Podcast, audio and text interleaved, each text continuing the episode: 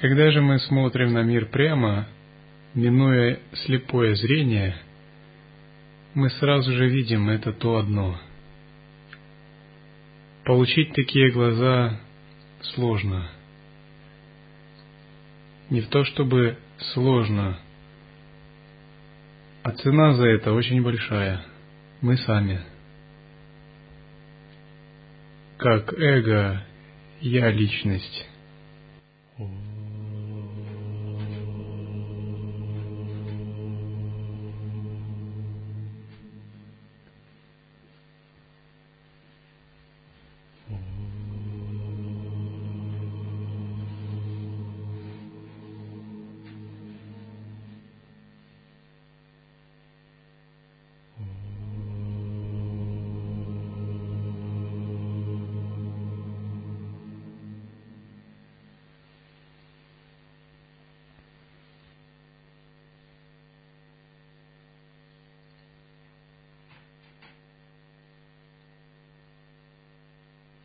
Доха Коши Сараха.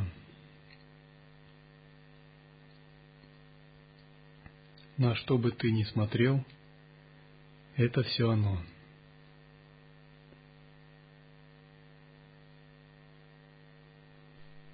Какой бы практикой мы ни занимались, в конечном счете мы приходим к реализации этой фразы. Реализация этой фразы заключается все. Сначала мы видим небо и землю, Прабху и Матадж, монахов и мирян. В конце реализации, куда бы мы ни бросили взгляд, это все оно.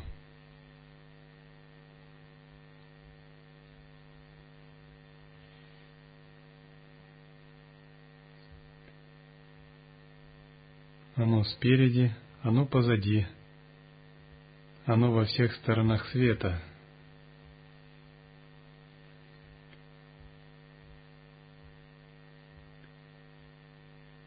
Пробудись от иллюзии. Прямо сейчас откройся наставлением учителя. Нет смысла спрашивать это еще у кого-либо.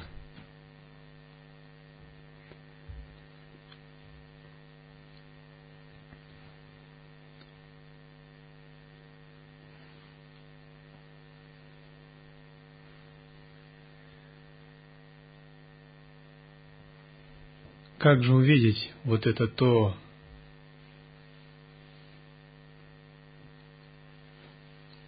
которое спереди, позади и во всех сторонах света? Его невозможно увидеть обыденными глазами, глазами, переполненными мирскими желаниями или собственными суждениями. Эти глаза слепы,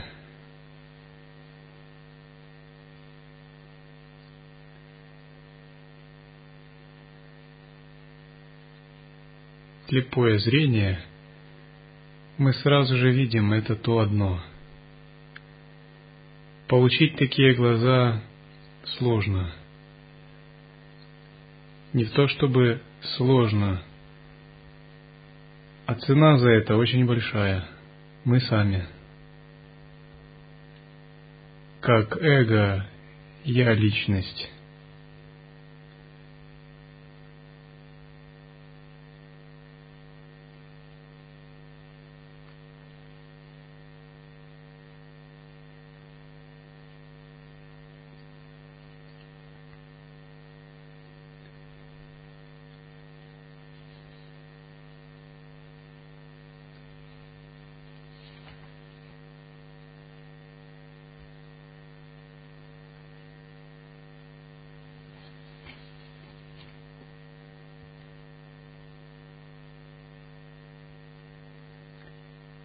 Когда ум приходит к покою, и оковы отождествления с телом разрушены, тогда единый аромат исконного благоухает вокруг. И нет ни неприкасаемого, ни брахмана –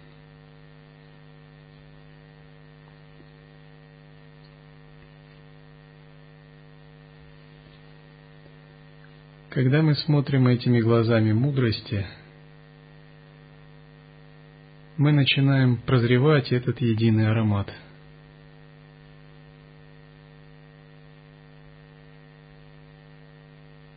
Это как тонкое благоухание, которое чувствуется от всех объектов. Раньше коровы, люди, дома и собаки были отдельными. Однако, когда мы воспринимаем это тонкое благоухание, мы начинаем чувствовать, словно мы сами, в коровах, в собаках, в цветах и в облаках. Внезапно мы видим, что все эти представления о практике, которые были у нас раньше, ничто по сравнению с этим новым видением. Это благоухание становится все сильнее и сильнее. До тех пор, пока мы не заметим, что оно существует, что оно пылает, словно огромное пространство – словно волна цунами, настолько непостижимо огромная, словно гора, словно солнце, которое на тебя надвигается, словно небо, которое на тебя падает, что его нельзя игнорировать, что надо быть слепым, чтобы его не видеть, чтобы отвлекаться от него на мелочи, на всякие мелочи мирского плана – или псевдодуховные мелочи, на ауры и всякие штуковины интересные. Что если ты прозрел, то ты прозрел, и ты видишь только это самое главное. Это огромное пылающее солнце.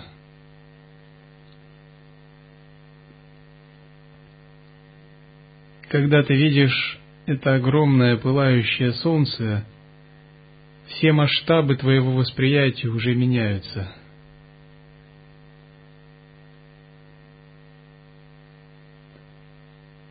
Связь с телом, отождествление с телом видится настолько мелочным.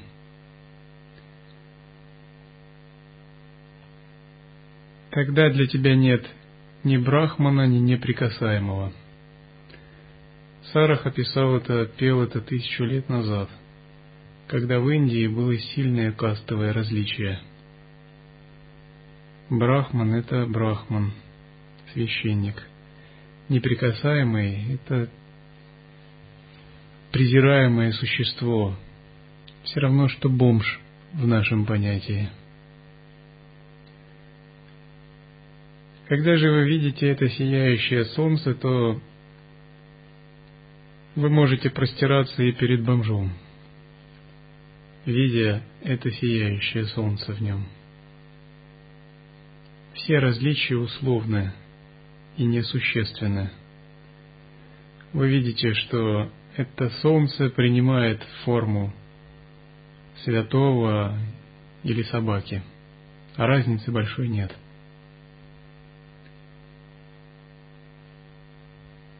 И пока ваше «я» еще остается, вы чувствуете, что эта огромная стена, подобная свету, есть, и вы его непрерывно видите, но она еще отделена от вас. Когда вы отвлекаетесь, она снова удаляется.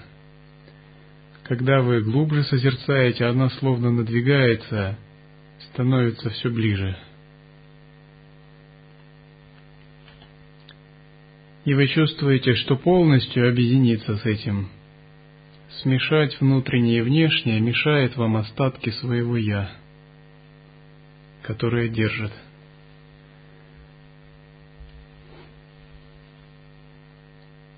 Тогда вы думаете, как же мне это сделать, отказаться от себя, и что же от меня останется? Внезапно вас может пронзить мысль, если я полностью Откажусь, то я поменяюсь местами, я сам стану этим солнцем. Меня не будет, и будет только это одно солнце, великое пространство света. А если будет только оно, то и в этом теле, которое я считал собой, тоже оно будет. Мое эго отодвинется и впустит этот свет и в тело, и я стану с ним нераздельным. А когда стану с ним нераздельным, то фактически уже трудно будет сказать, где я, а где этот великий свет. А раз я стану с ним нераздельным, то я как бы стану им. А как только я стану им, так для меня нет ни страданий, ни смерти, ни рождения, ни неведения, абсолютная свобода во все стороны, без ограничений. Тогда внезапно вы понимаете, вот в чем секрет Махасидхов.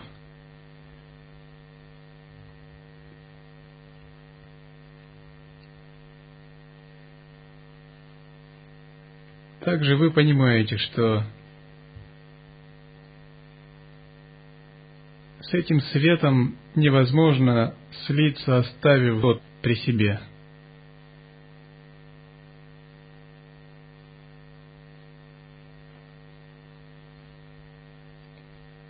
И однажды в глубоком созерцании вы решаете сделать это до конца.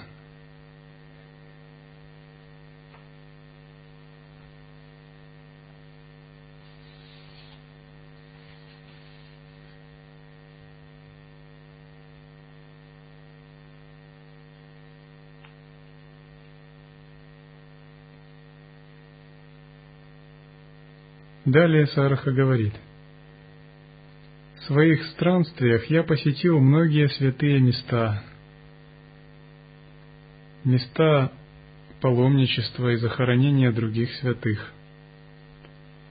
Но я не видел другого святого места, настолько наполненного блаженством, как Ла. В счете мы видим единственное святое место и место поклонения – это это тело и ум – котором реализовываются все качества просветления.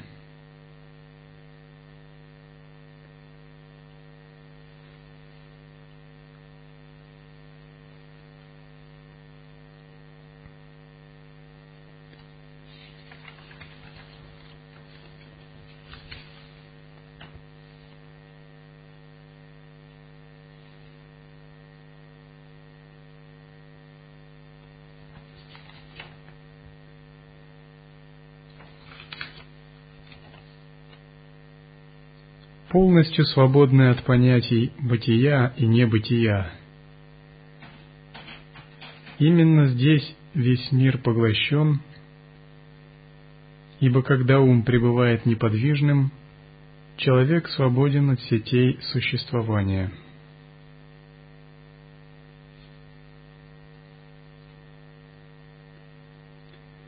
Полная свобода от понятий – в том состоянии, где нет мыслей.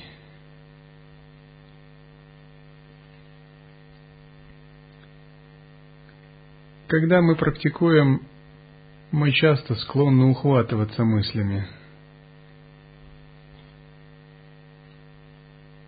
Но как только ум связывается мыслью, то нашей реализации конец. Мыслями можно пользоваться, иногда они полезны. Но давать себе ухватываться – это терять реализацию. Мы не можем вообще обойтись без мыслей, от них есть польза. Можно изучать учения, познавать методы. Однако правильный подход – освобождаться от мысли, когда ты получил от нее пользу.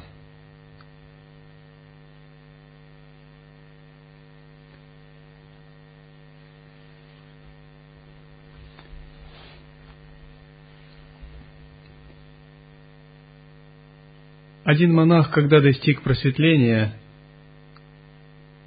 вышел за пределы мыслей, он ничего не мог сделать с этим состоянием. И когда мысли возникали у кого-то, у него или у других, он их все отвергал. Когда он пришел на раскаяние, он раскаивался так. Я раскаиваюсь за то, что воспринял саму мысль о раскаивании, о раскаянии. Я раскаиваюсь перед Богом за то, что в моем уме зародились такие понятия, как «я» и «Бог». Я раскаиваюсь за понятие «я» и за прочее.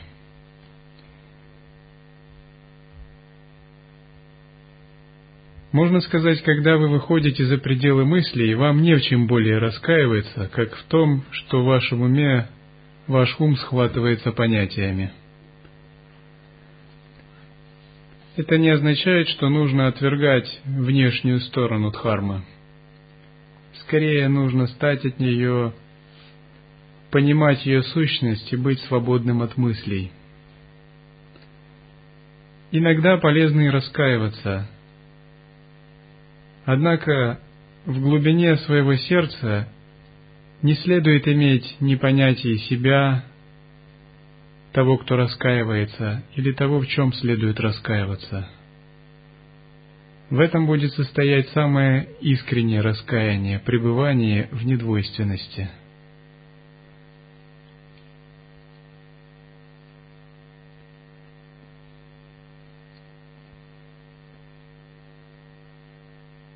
Святые оперируют мыслями и понятиями, однако они не запятнываются ими.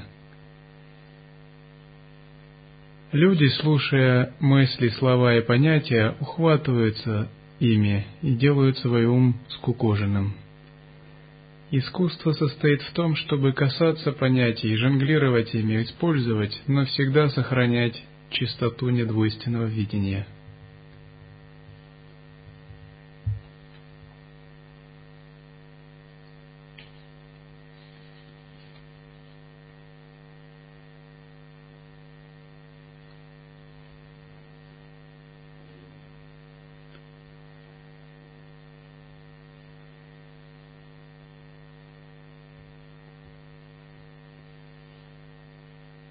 До тех пор, пока ты не узнаешь высшего в себе, как ты достигнешь этой несравненной формы.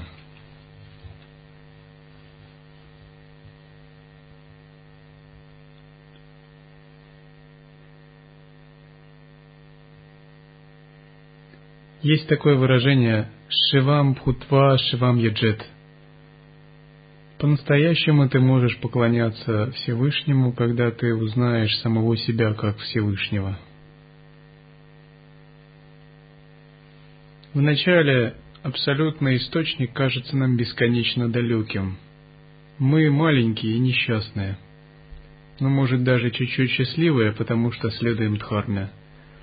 Но уж, конечно, не такие счастливые, как боги, к примеру, живущие бессмертно – мы чувствуем, что мы в сансаре, а кто в сансаре счастлив? Только аватары, наверное. Или реинкарна те, кто сознательно инкарнирует. Потому что свойство сансары быть несчастными. Мы чувствуем, что Абсолют настолько запределен, а мы пребываем где-то в стороне от центра бытия.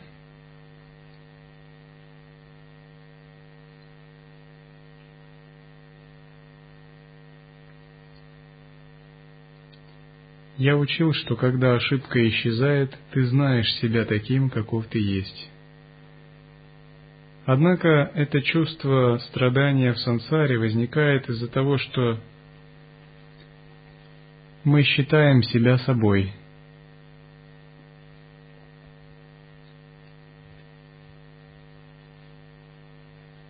Самоузнавание означает узнать себя как абсолют, искоренить эту ошибку –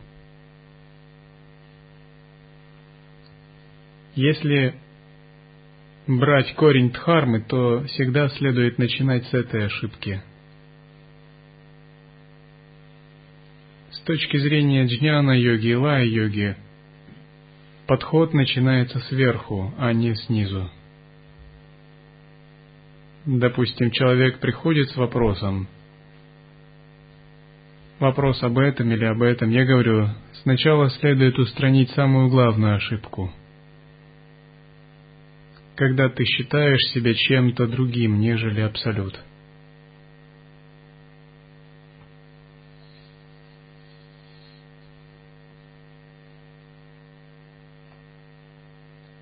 Когда ошибка исчезает, ты знаешь себя таким, каков ты есть.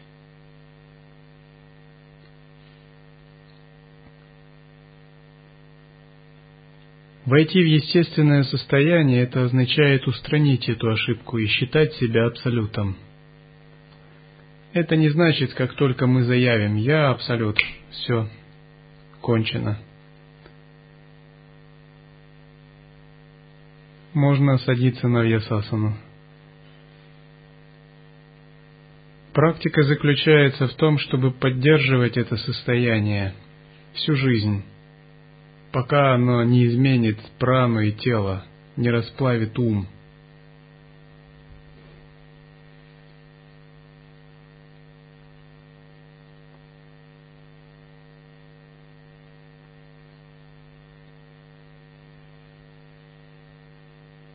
Далее Сараха говорит, «Он дома, но она выходит наружу и смотрит. Она видит своего мужа, но все же спрашивает соседей. Он уподобляет человека глупой женщине, практик йогина, который ищет абсолют вовне или в будущем, глупой женщине, которая ищет своего мужа. Муж сидит дома, она спрашивает о нем соседей.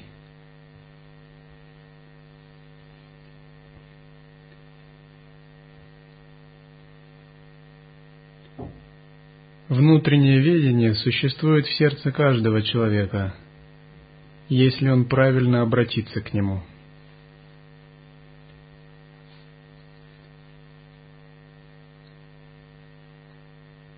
Сараха говорит, «О глупец, знай себя самого. Это не объект медитации или концентрации или повторения мантр.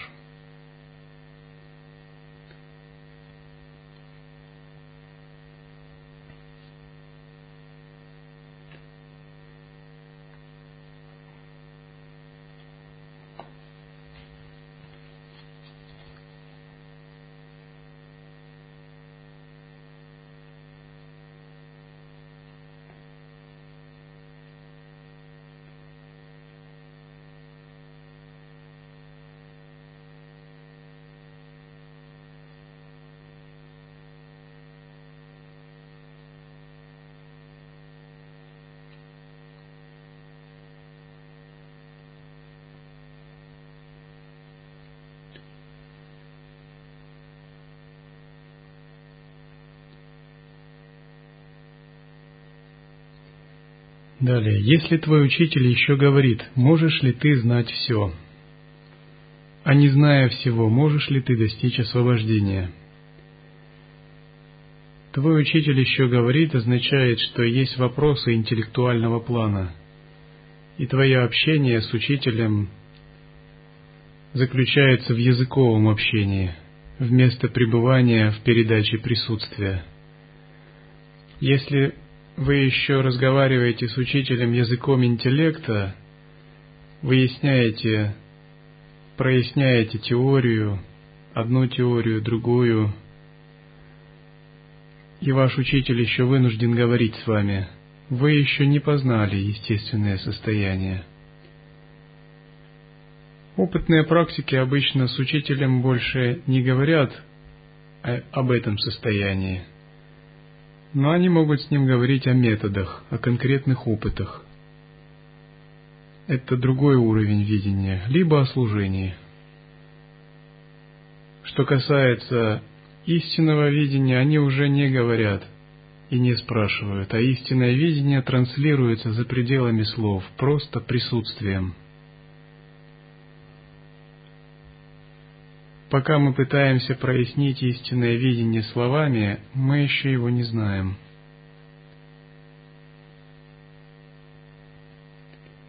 Он говорит, так они блуждают, набираясь опыта, но они не знают первородного.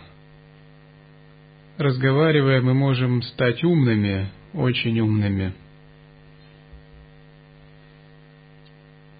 Однако знание первородного будет ускользать всегда за словами. Пандиты могут вас научить, может, гораздо большему. Однако задача учителя обратить вас к первородному, минуя дебри философских трактатов. Хотя, с другой стороны, мы их тоже не минуем. Сараха говорит, все эти пандиты толкуют трактаты, но Будда, обитающий в теле, не познан. Рождение и смерть не разрушены таким путем, но они бесстыдно говорят, мы пандиты.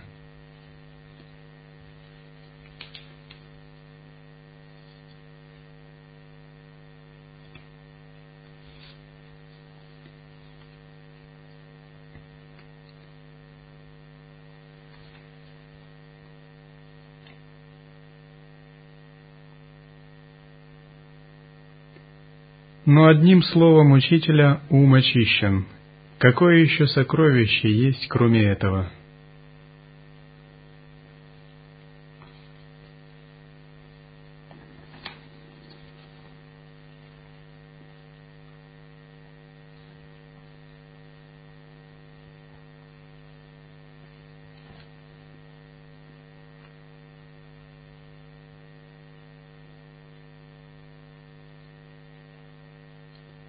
Человек может поклоняться божеству и в трансе даже может увидеть его облик, но он все же остается смертным.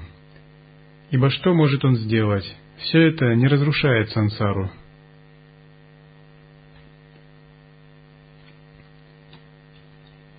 Обычно говорят, есть нечистое кармическое видение, состоящее из кармы – Видение на пути видения практики, когда практика дает нам разные опыты. И, наконец, чистое видение.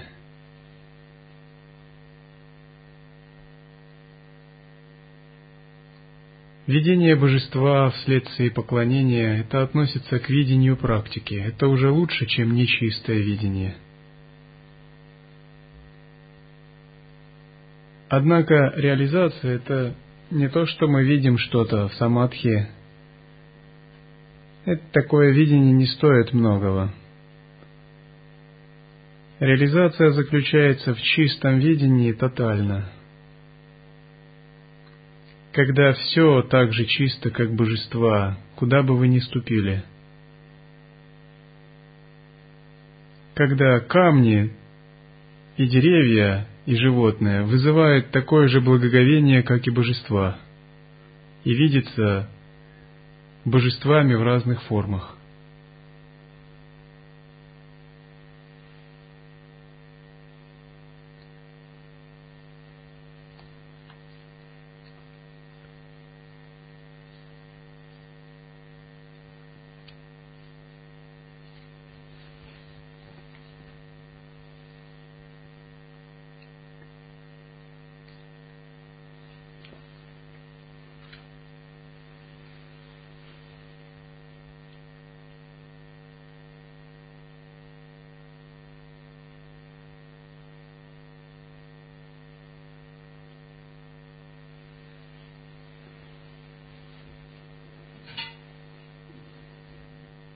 Oh.